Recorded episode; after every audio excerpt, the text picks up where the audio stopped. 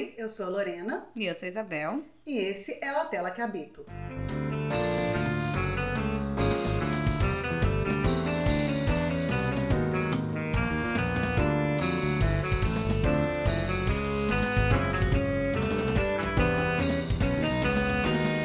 Bem-vindos de volta ao nosso último episódio do especial Mulheres no Cinema.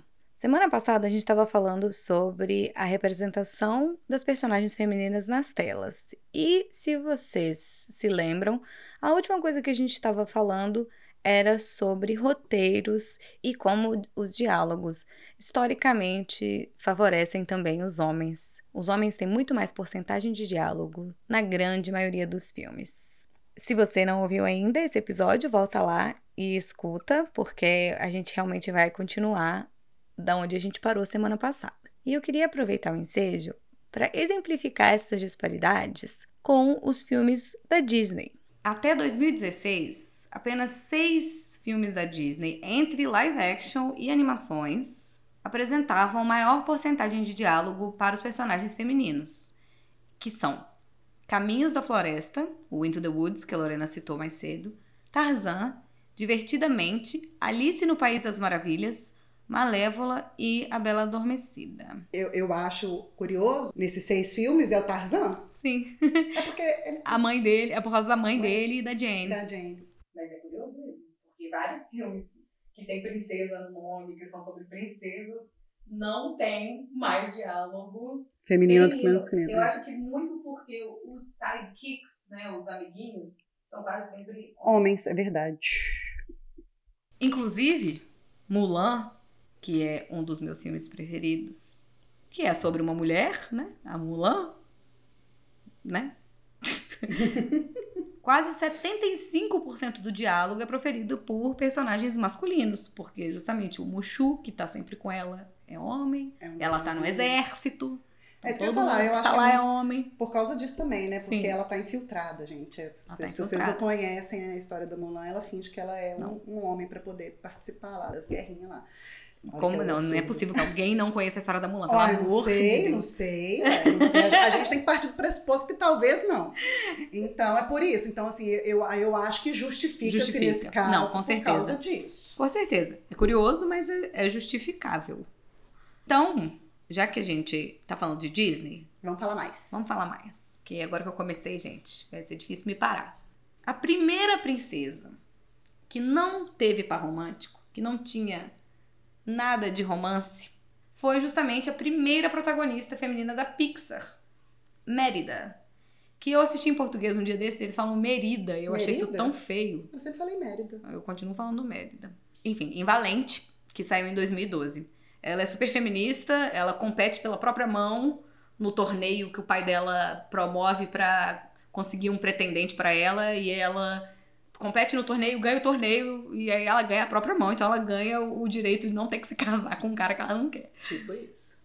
E Valente, ele, além de trazer a primeira protagonista que não tinha par romântico, também trouxe vários outros primeiros para Pixar. A diretora e roteirista desse filme, Brenda Chapman, foi a primeira mulher a receber um Oscar de melhor animação. Ela e o Mark Andrews, que era o co-diretor. Então, da primeira vez que eles trouxeram uma mulher como protagonista, já era uma mulher que não precisava de, de romance, nada disso. Pelo menos isso, né? Pelo menos isso. Mas Pelo menos isso. mas tem um dado triste aí. Se nos estúdios de animação Disney, quase todos os filmes, ou a maioria dos filmes, tem protagonistas mulheres, femininas, a Pixar é bastante o contrário disso. Até 2022, apenas dois outros filmes do estúdio também tiveram protagonistas femininas. Divertidamente, em 2015, e Procurando Dory, em 2016. Agora, em março, a Pixar lançou o quarto, Red Crescer é uma Fera, que estreou no Disney Plus. Eu não fui a primeira pessoa a reparar isso na Pixar. Claro que não, esse padrão. Certamente várias outras pessoas também repararam, inclusive uma supervisora de roteiro da Pixar, Jessica Haidt, percebeu essa disparidade não só de protagonistas, como de divisão de diálogo mesmo, voltando ali naquela coisa que a gente estava falando um pouco mais cedo. E quando ela percebeu isso, ela desenvolveu uma ferramenta que mede a porcentagem de falas num filme para personagens femininos e masculinos. E isso começou durante a produção de Carros 3, quando ela notou uma disparidade abissal entre a quantidade de diálogos para personagens masculinos e femininos. Era 90% de falas para os homens a 10% de falas para as mulheres. E ao relatar essa informação para os roteiristas e para o diretor do filme, ela conseguiu fazer com que eles revertessem, mais ou menos, essa porcentagem para 75% a 25%, que foi o que ficou no filme pronto. Assim, é pouco, mas eu acho que. Melhorou bastante. É, em relação ao que era antes, melhorou Sim. bastante. E era durante a produção, não era na pré-produção, já estavam fazendo o filme. Então, é. tiveram que correr contra o relógio para fazer isso. E aí, depois disso, ela ajudou a desenvolver um software que mede essa porcentagem automaticamente. E aí, desde então, todos os roteiros da Pixar são jogados nesse software e aí eles medem e os roteiristas conseguem adaptar os roteiros para chegar num nível mais igualitário. O primeiro filme a alcançar quase 50%, que ainda não chegamos lá, mas foi quase, foi Soul, de 2020. É, mas o sol é aquela coisa também, né? O protagonista é masculino. Sim, lembra lá, só tiveram três com protagonistas femininas. Pois é. E, e, assim, o filme é muito ele lá no, no- Não vou falar, né? Mas assim, eu não sei se alguém ainda não viu, é maravilhoso, vejam. Mas é, é ele com aqueles personagens, que aí talvez os personagens sejam meio não binários, porque eles são meio. Sim, mas, mas a 22, que tá com ele o tempo inteiro, É, tá com ele o tempo inteiro. É, é a mulher. E aí a Jessica Wright, essa mulher que inventou essa ferramenta que tornou os filmes da Pixar mais igualitários, ela falou assim: Quando eu comecei, tinha que estar confortável ou menos confortável no desconforto de ser a única voz numa sala a falar e apontar essas disparidades. Eu tinha que navegar, ser notada como a polícia, ao invés de alguém que está tentando melhorar uma história. Isso, gente, na internet isso acontece demais. Teve uma época que eu era ativa no Reddit e, e aí eu lembro que teve um episódio de Brooklyn Nine-Nine que eles falaram sobre assuntos Me Too, umas coisas assim. E aí as pessoas vieram reclamar. E o episódio foi ótimo, tipo, do mesmo nível de todos os outros da série. As pessoas vieram reclamar. E por que que tem que ser PC, politicamente correto? Por que que tem que ser PC? Porque tudo agora tem que ser PC. Eu falei, mas a qualidade não, não sofreu por isso. Né? E então, realmente, às vezes, quando você aponta uma disparidade, você aponta uma coisa dessa, as pessoas acham ruim com você de apontar isso. Falam, não, porque nem tudo tem que ser feito. Não, gente, não é que tudo tem que ser feito, é que alguma coisa tem que ser feita, né? Mirando na igualdade, mirando no politicamente correto que seja, gente. Também foi o grande. Um grande problema de Os Últimos Jedi, né? Que sofreu tanto, tantas críticas foi por causa disso, foi porque ele tentou corrigir essa disparidade histórica que veio de todos os filmes de Star Wars, os sete anteriores, de mulheres terem espaço muito pequeno e serem objetificadas, né, gente? Vamos combinar biquíni dourado da Leia. Assim. E aí o Ryan Johnson falou: não, vamos fazer uma coisa mais adaptada para o nosso tempo. Aí o nerd falou: não, Ai, ai, gente. É, gente, ela tem que começar de algum lugar. tem. Essas primeiras pessoas, né, sempre vão ser as chatas. Isso aí, mas elas têm que botar na cabeça dela que elas estão certas, as outras pessoas estão erradas e seguir adiante. Porque senão a gente nunca vai conseguir dar os passos pra frente, a gente só vai dar os passos pra trás. Exatamente. Lembrando que as conquistas femininas, como disse a Simone de Beauvoir, jamais estão seguras. A gente tem que lutar por elas todos os dias. Com unhas e dentes. Com unhas e porque se- dentes. Porque senão, porque senão, já é. Volta tudo. Isso aí. E a gente vai agora entrar numa outra questão, né? Lembrando, a gente estava falando realmente da representação das mulheres no cinema, então vamos voltar a isso. A gente trouxe agora assim um tema que são assuntos, né? São conceitos mais recentes que têm sido discutidos ao longo dos últimos anos e que cai muito no que a Abel falou dessa questão de das pessoas começarem a questionar as coisas. Sim. Até então as coisas não eram questionadas, a gente, né, a gente aceitava, passava um pano aqui, passava um pano ali, ah, não é assim mesmo, é assim que a banda toca, e vambora. E aí as pessoas começaram realmente a questionar. Então a gente vai falar um pouco sobre, sobre esses questionamentos. Sim. Algumas pessoas, ao longo dos anos, desenvolveram, quer dizer, não desenvolveram, porque foram coisas que foram movimentos assim muito orgânicos, Foram aflorando. aflorando. Aflorando. Mas hoje em dia nós temos algumas ferramentas para tentar quantificar uma igualdade ou uma disparidade num filme. Que são coisas que a gente vai ver, são conceitos que são bastante superficiais e que vários filmes podem se encaixar ou não dentro desses conceitos. Por exemplo, o mais famoso, que hoje em dia todo mundo fala a respeito, que é o teste de Bechdel. Você já ouviu falar em teste de Bechdel? Ele foi criado pela cartunista Alison Bechdel em 1985, por isso leva esse nome, o nome dela, e uma tirinha chamada A Regra. E nessa tira, uma personagem feminina, sem nome, diz que só assiste filmes que tiverem os três seguintes requisitos.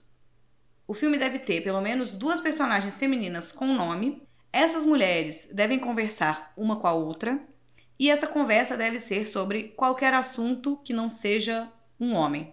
É, de acordo com a Alison Bechdel, essa fala era de uma amiga sua, Liz Wallace, mas ela acredita que a amiga teve, por sua vez, a fala inspirada num ensaio da Virginia Woolf chamado Um Teto Todo Seu.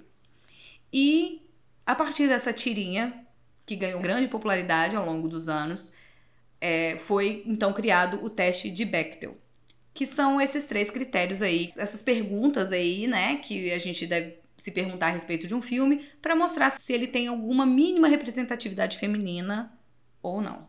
É, e a gente acha, ah, gente, não, não é possível, né? Qualquer filme vai passar. Muitos filmes vão passar, não, não é bem assim. Não é bem assim. Tem alguns que. A gente vai citar aqui alguns exemplos.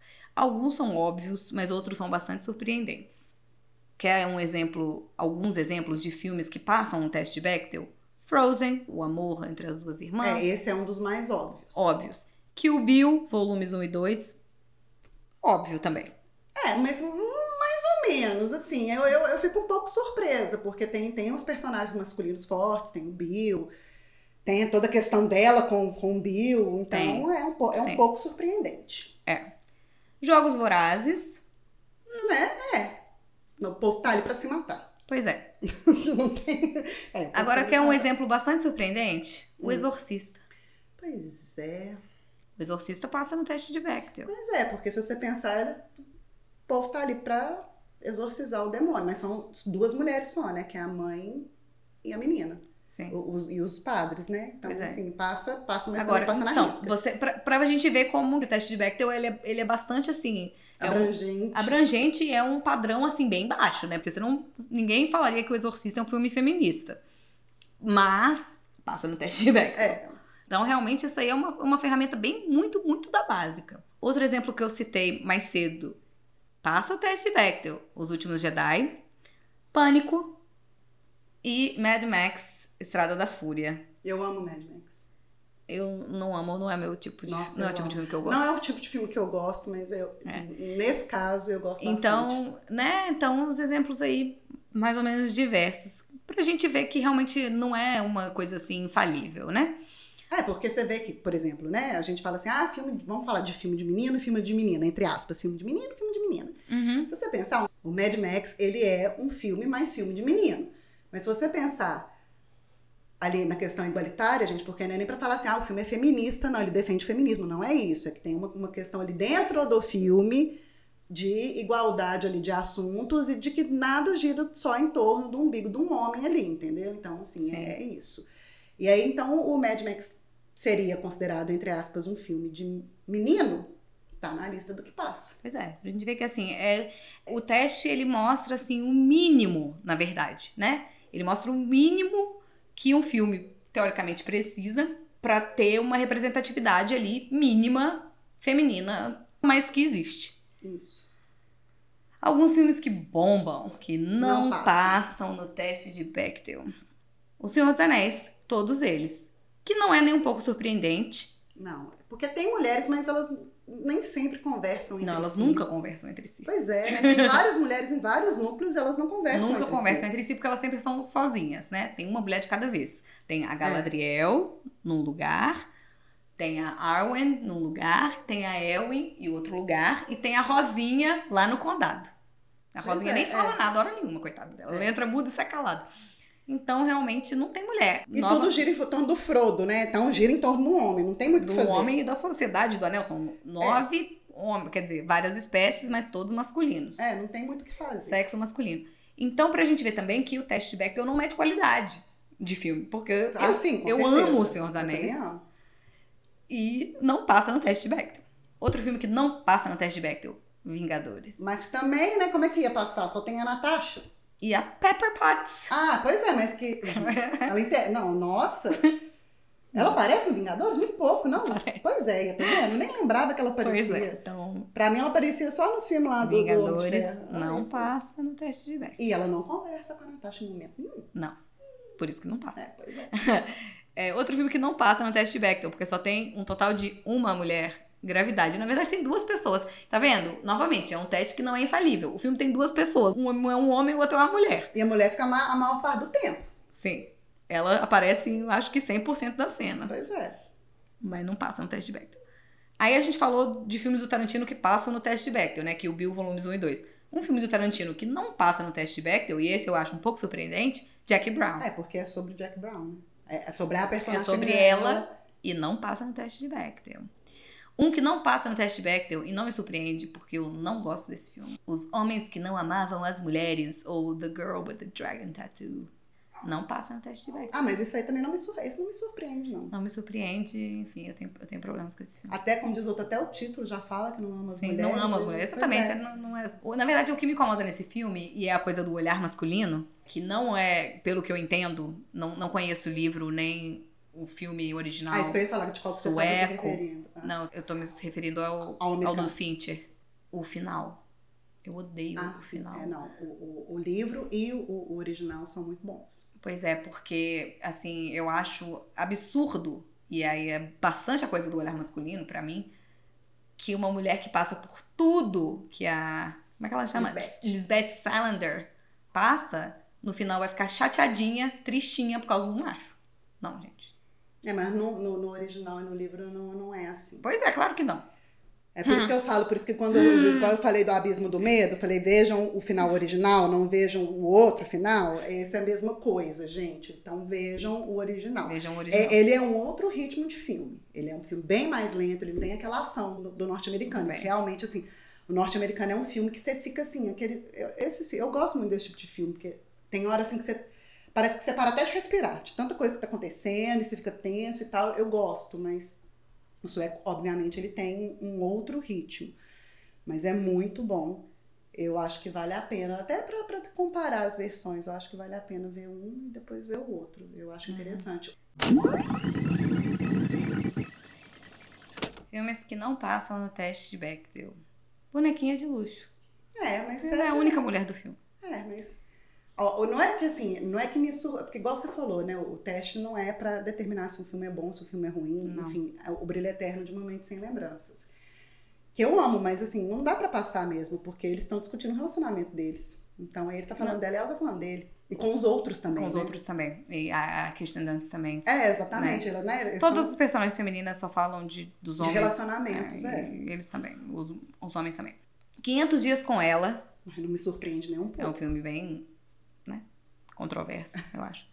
Eu também acho. Um filme que não passa no teste de Bechdel. La La Land. Lá, lá, Mas também é, tem, tem um romance ali central. Não, né? ela tem três roommates. Sei lá, eu acho que são três. São três mulheres. Nenhuma delas tem nome e elas não conversam sobre nada. Elas dançam. Elas dançam. E elas cantam, eu adoro, acho que é um dos. os- Não, não é o primeiro número musical, mas um dos primeiros que elas saem dançando, cada um Sim. de uma cor. Eu gosto. Pois é, pra você ver que também, né? Parecer ter roommates, ter colegas de quarto e estar na tela não quer dizer. Ratatouille. Só tem uma personagem É, feminina. Whiplash, do Splish mesmo diretor de La La Land. Então a gente sabe que ele não é muito fã, assim, de mulher. De botar mulher nos filmes dele, pelo é esse, esse, esse não é o Whiplash, eu chamo de Split Splash. Split Splash. Split Splash. É, não tem. E o Grande Hotel Budapeste. Engraçado, porque tem muitas personagens femininas, mas não passam no teste de Bechdel. Tem. Elas não conversam entre si. Não. Porque não tem essa questão de homem, de, né, de estarem falando de, de Não, homem e tal. Não, então, elas não não, interagem. elas não Então, interagem. Tá vendo? Eu falei, é, não é um teste infalível, é um teste muito, muito, muito do básico. E a partir do teste de Bechdel, uma crítica de cinema, Manola Dargis, do New York Times, em 2016, ela resolveu criar um teste análogo, mas que ao invés de testar, né, a presença feminina em filmes, ou a qualidade, né, da presença feminina, testa a representatividade de personagens negros. E ela chamou esse teste de teste Duvernay, em homenagem a Ava DuVernay, que é uma cineasta que eu sou perdidamente apaixonada por ela. A gente postou sobre ela no nosso Instagram. Se você segue a gente no Instagram, você viu. E no blog também. No blog também. Corram lá. Ela foi a primeira mulher negra a vencer o prêmio de melhor direção no Festival de Sundance pelo seu primeiro filme, Middle of Nowhere. Não tem título em português. Em 2012. Ela foi a primeira diretora negra a ser indicada ao Globo de Ouro e a ter um filme indicado ao melhor filme no Oscar por Selma, uma luta pela igualdade, em 2014. E também foi a primeira mulher negra a dirigir um filme com orçamento superior a 100 milhões de dólares, que foi uma dobra no tempo da Disney em 2016. Como eu falei, esse teste, batizado em homenagem a Eva DuVernay, é análogo ao teste de Bechdel. Só que as questões que esse teste propõe se relacionam a personagens negros. Então são o filme tem pelo menos dois personagens negros com nome. Personagens têm que ter nome, isso é importante. Não pode ser uma pessoa que tá passando na rua e falar, ah, que horas são? Meio-dia e uhum. 15. Não. Esses personagens conversam entre si e, se conversam entre si, falam sobre alguma coisa que não seja pessoas brancas. Então a gente vê que né, a estrutura é a mesma do teste Bechdel, só que voltada para a raça. Como a gente está falando sobre representatividade feminina aqui na nossa série, a gente vai citar filmes que passam no teste do Verney, mas que também passam no teste de Bechdel. Filhas do Pó, de 1991, de Julie Dash. Amores Divididos, Tracy Lemons, de 1997. O já citado Middle of Nowhere, da Ava DuVernay, de 2012. Pária, de Dee Reese, de 2011. E Garotas, é, de 2014, de Celina Schiama, se Amar. Então, a mesma diretora de Retrato de uma Jovem Chamas. Sim. Filmes dirigidos por mulheres, o cinco. Sim. Eu estava vendo também, assim, enquanto eu estava dando umas fazendo umas pesquisas na internet sobre os, os dois testes, é, principalmente esse depois do, do teste do, de, da, do Duvernay, várias outras pessoas começaram a fazer as suas próprias versões de suas Sim, etnias. Um então, isso é, é, interessante também que as pessoas começam a, a se questionar mesmo. Mesmo que de uma forma, igual a Bel falou, não tão profunda, né? Não, enfim, mas mesmo no raso a gente já vê que a coisa não passa, né? Sim, então existem vários outros testes. A gente citou esses dois aqui que são os mais conhecidos. Sim. Novamente, né, não são medidor de qualidade nem nada, mas dá para fazer um, é um exercício interessante. Sim. Além dos dois testes que a gente comentou, é, alguns personagens é, femininos em filmes, eles têm características marcantes que são comuns, apesar dos personagens, né, filmes diferentes não serem o mesmo, serem personagens diferentes, eles têm uma estrutura, eles têm uma construção em comum. A gente vai falar agora de, alguns tipos de personagens femininos que foram tão repetidos, que foram tão sistematizados, que cunharam, né, fizeram, botaram nome nesse tipo de personagem. Então, o primeiro que a gente vai trazer aqui para discussão, Manic Pixie Dream Girl. Esse termo ele foi criado por um crítico de cinema, homem, é Nathan Rabin, em 2005, depois de ver o filme Tudo Acontece em Elizabethtown e fazer um estudo ali, fazer um realmente assim olhar as reações, a construção do personagem da Kirsten Dunst nesse filme. É, não sei se vocês já viram esse filme. É, eu acho ele fofolete, porém ele tem os seus problemas, porque Sim. esse crítico, né, cunhou esse, esse termo a partir dessa personagem, porque eu acho que é tão gritante nela que aí depois que você reconhece essas características desse arquétipo, desse arquétipo nela, você começa a reconhecer em outras e até em outras antes dela. Sim. Mas ela é bem, bem gritante mesmo. Em resumo, para quem não viu, tudo acontece em Elizabethtown, é, em inglês é só Elizabethtown. É o personagem masculino do Orlando Bloom, eu não vou me lembrar o nome dele aqui, nem do dela, mas enfim, isso não importa. Ele era um cara que foi do 80 para o 8, assim, em pouquíssimo tempo. Ele estava lá na crista da onda e caiu, e aí ele entra numa viagem introspectiva e, e, não sabe se ele quer viver, se ele não quer viver. Enquanto isso, o pai dele morre, aí ele tem que ir lá na cidade do pai dele resolver as coisas do pai dele. E aí, no meio dessa confusão, dessa crise existencial que ele está tendo, ele conhece o personagem da, da Kirsten Dunst. E aí, o, o Nathan descreveu o personagem da seguinte forma aquela criatura cinematográfica cintilante e superficial que só existe na imaginação febril dos escritores. A Maniac Pixie Dream Girl, ela basicamente é uma mulher bonita, interessante, com gostos incríveis e por vezes até bizarros, que está ali só para salvar o homem. A mulher é uma escadinha para o homem. Lembra quando sua mãe, sua tia já deve ter te dito, alguém já deve ter te dito alguma vez na vida, você já escutou isso falando para alguém ah, não, fulano, homem, tá? O fulano tem que arrumar uma namorada, porque aí ele vai dar um jeito na vida, ele vai endireitar. Então, quando né, a gente escuta essa frase das tias, das, enfim, das amigas, das mães, whatever, falando esse tipo de coisa, me remete a, a esse personagem aqui, a esse arquétipo que é a Manic Pixie Dream Girl. Pois é. Uma observação sobre esse título de Manic Pixie Dream Girl, que o próprio Nathan Rabin, que criou, que cunhou esse termo lá em 2005, ele admite que o termo por si é sexista. Sim, bastante. É, apesar de demonstrar realmente um, um problema, né, apontar um problema, não, uma característica que nós mulheres consideramos um problema em vários filmes.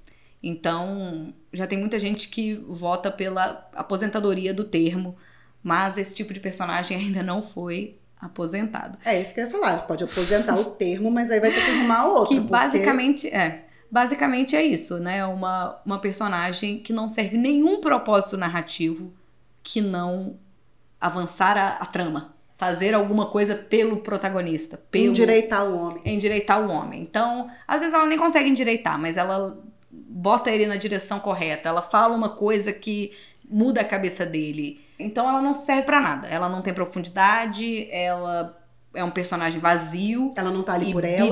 Bidimensional. Ela não tem nada por si. Ela simplesmente serve ao propósito do homem. Exemplos. Um que me incomodou muito e as pessoas falaram muito bem desse filme na época e eu fiquei muito nervosa porque eu falava, gente. As palavras que eu pensei foram praticamente as palavras ditas pelo Nathan Rabin, que só existe na imaginação febril dos escritores. Homens, né? Escritores homens. Dos, né? dos, dos escritores. Dos, não das dos. escritoras, dos escritores. Que é a personagem Deborah da Lily James em Baby Driver. O cara vai pra cadeia e ela fica esperando ele, sei lá, anos e anos e anos, igual uma idiota, na saída da cadeia.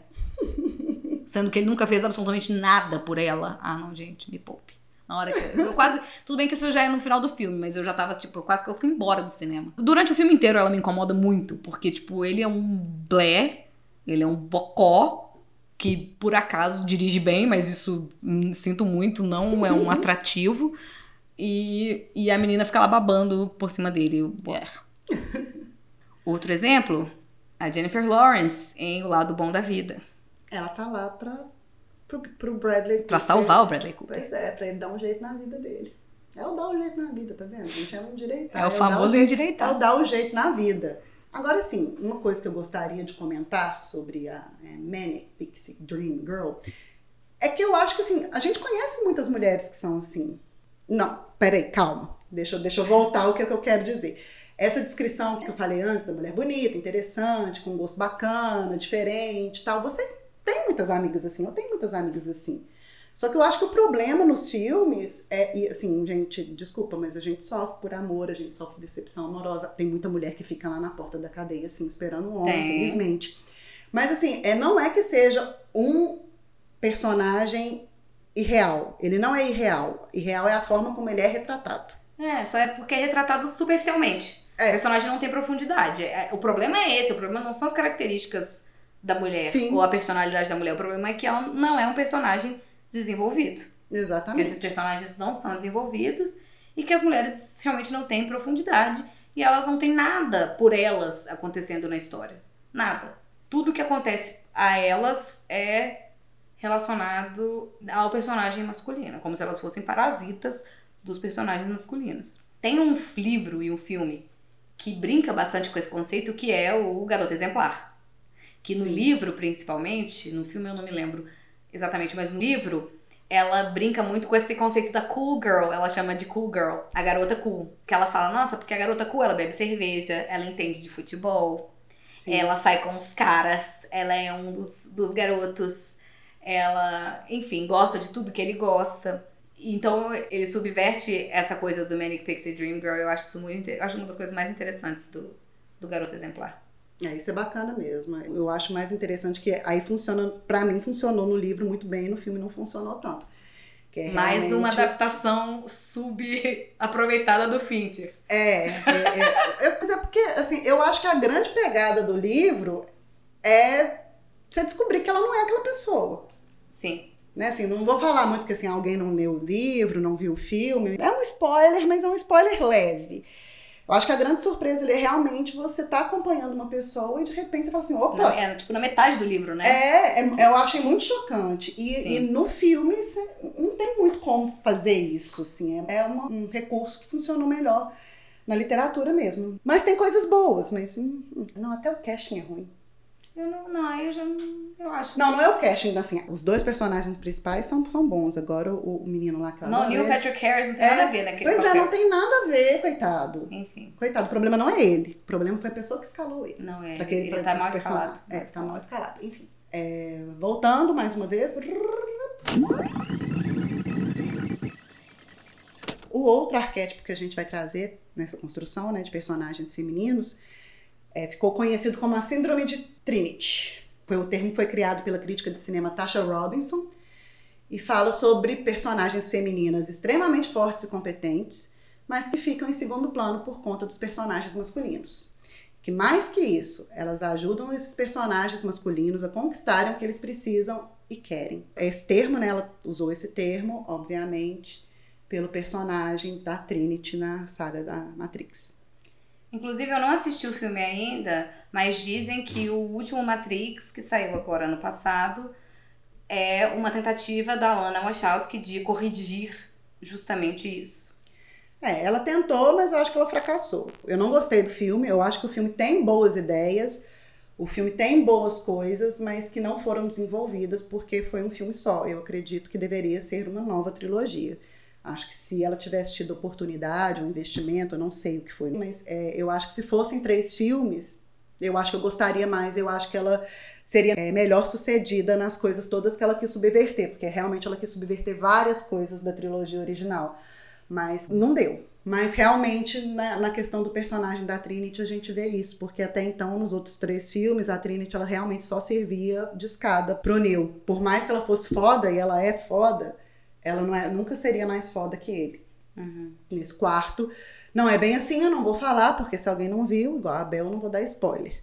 Ela tenta subverter isso, né? Um, um pouco, mas eu ainda acho falho, mais uma vez. Não porque a ideia é ruim, mas porque não deu para desenvolver. Você falou uma coisa do Neo, especificamente, que me lembrou que muitas vezes esse personagem que sofre da síndrome de Trinity está justamente ali ao lado do escolhido né, sempre tem essa questão no Harry Potter, por exemplo, né, temos esse conceito é. do escolhido. Hermione tá lá do lado dele. E, e aí quase sempre tem uma mulher do lado ali. E muitas vezes essas personagens que sofrem de síndrome de Trinity são escritas justamente para ser uma contraposição à Manic Pixie Dream Girl. Sim. Então, em vez de elas ficarem ali, né, só mimimi perto do cara, não, ela vai ser forte ela vai ter muitas qualidades, ela vai ser uma mulher muito incrível, mas ainda assim ela fica subrepresentada e ela fica à sombra do personagem masculino. É, porque vamos voltar a Harry Potter, vamos voltar a ele e Hermione. Hermione, ela sempre foi muito melhor que ele. Sempre. Aí por que que ele é ele e ela, e ela entendeu? Ela ele sempre é foi escolhido. só por causa disso, só porque falar assim, olha, meu filho, você é o escolhido, então não interessa se você não era bom nas coisas, não interessa se você não sabe as coisas, vai baixar um santo no seio e você vai resolver o problema. É tipo isso, eu, eu, eu acho meio absurdo. Vamos citar exemplos que a própria Tasha Robinson citou nesse texto dela sobre a síndrome de Trinity, personagens que sofrem desse mal. Tem a Valka, que é a mãe do soluço em Como Treinar Seu Dragão 2. A Wild Style, de Uma Aventura Lego. Eu não sei como é, é o nome dela em português. Eu também não sei. A Tauriel, de O Hobbit, A Desolação de Smog. E a Makomori, de Círculo de Fogo. Gente, chegamos ao final do nosso especial Representação Feminina nas Telas. A gente tinha muita coisa para falar. É, o assunto é extenso, não foi esgotado aqui, pelo não. contrário. É, convidamos todos é, e todas, todos, a continuarem a discussão se quiserem né, em algum dos nossos canais. Temos vários. E como sempre, né, tudo que a gente falou aqui no podcast vai estar lá no blog mais desenvolvido, com mais informações, com os números todos anotadinhos, as fontes todas citadas e etc, etc, etc. E é isso, continuamos continuar, porque, né, igual o Bel falou várias vezes ao longo desses episódios todos, são assuntos que precisam ser discutidos. Mesmo que chamem a gente de chata, mesmo que chamem a gente de falar do politicamente correto. Polícia precisa... do PC! Polícia do PC, ótimo. Ai, tá, o mundo tá muito chato. Realmente. Para tá nós sempre chato. esteve. O mundo tá muito chato. então, é isso, gente. Vamos continuar. Assim, a gente falou né, de várias coisas, obviamente, várias coisas que a gente falou. É, a gente só pontuou mesmo. Então, continuemos esse papo. Nós estamos no Instagram e no Twitter, arroba a tela que habito. A gente tem o nosso site, atelacabito.com.br também vai. Nós temos também o nosso canal no Telegram. Inclusive, o canal do Telegram é um ótimo lugar para a gente trocar ideias, porque lá dá para trocar ideias, assim, não só com a gente, mas com, a, com outros coleguinhas que estejam lá também. Esperamos que vocês tenham gostado da nossa série e qualquer sugestão, estamos aí. Isso, qualquer correção, qualquer sugestão, beijos. Até a próxima. Tchau!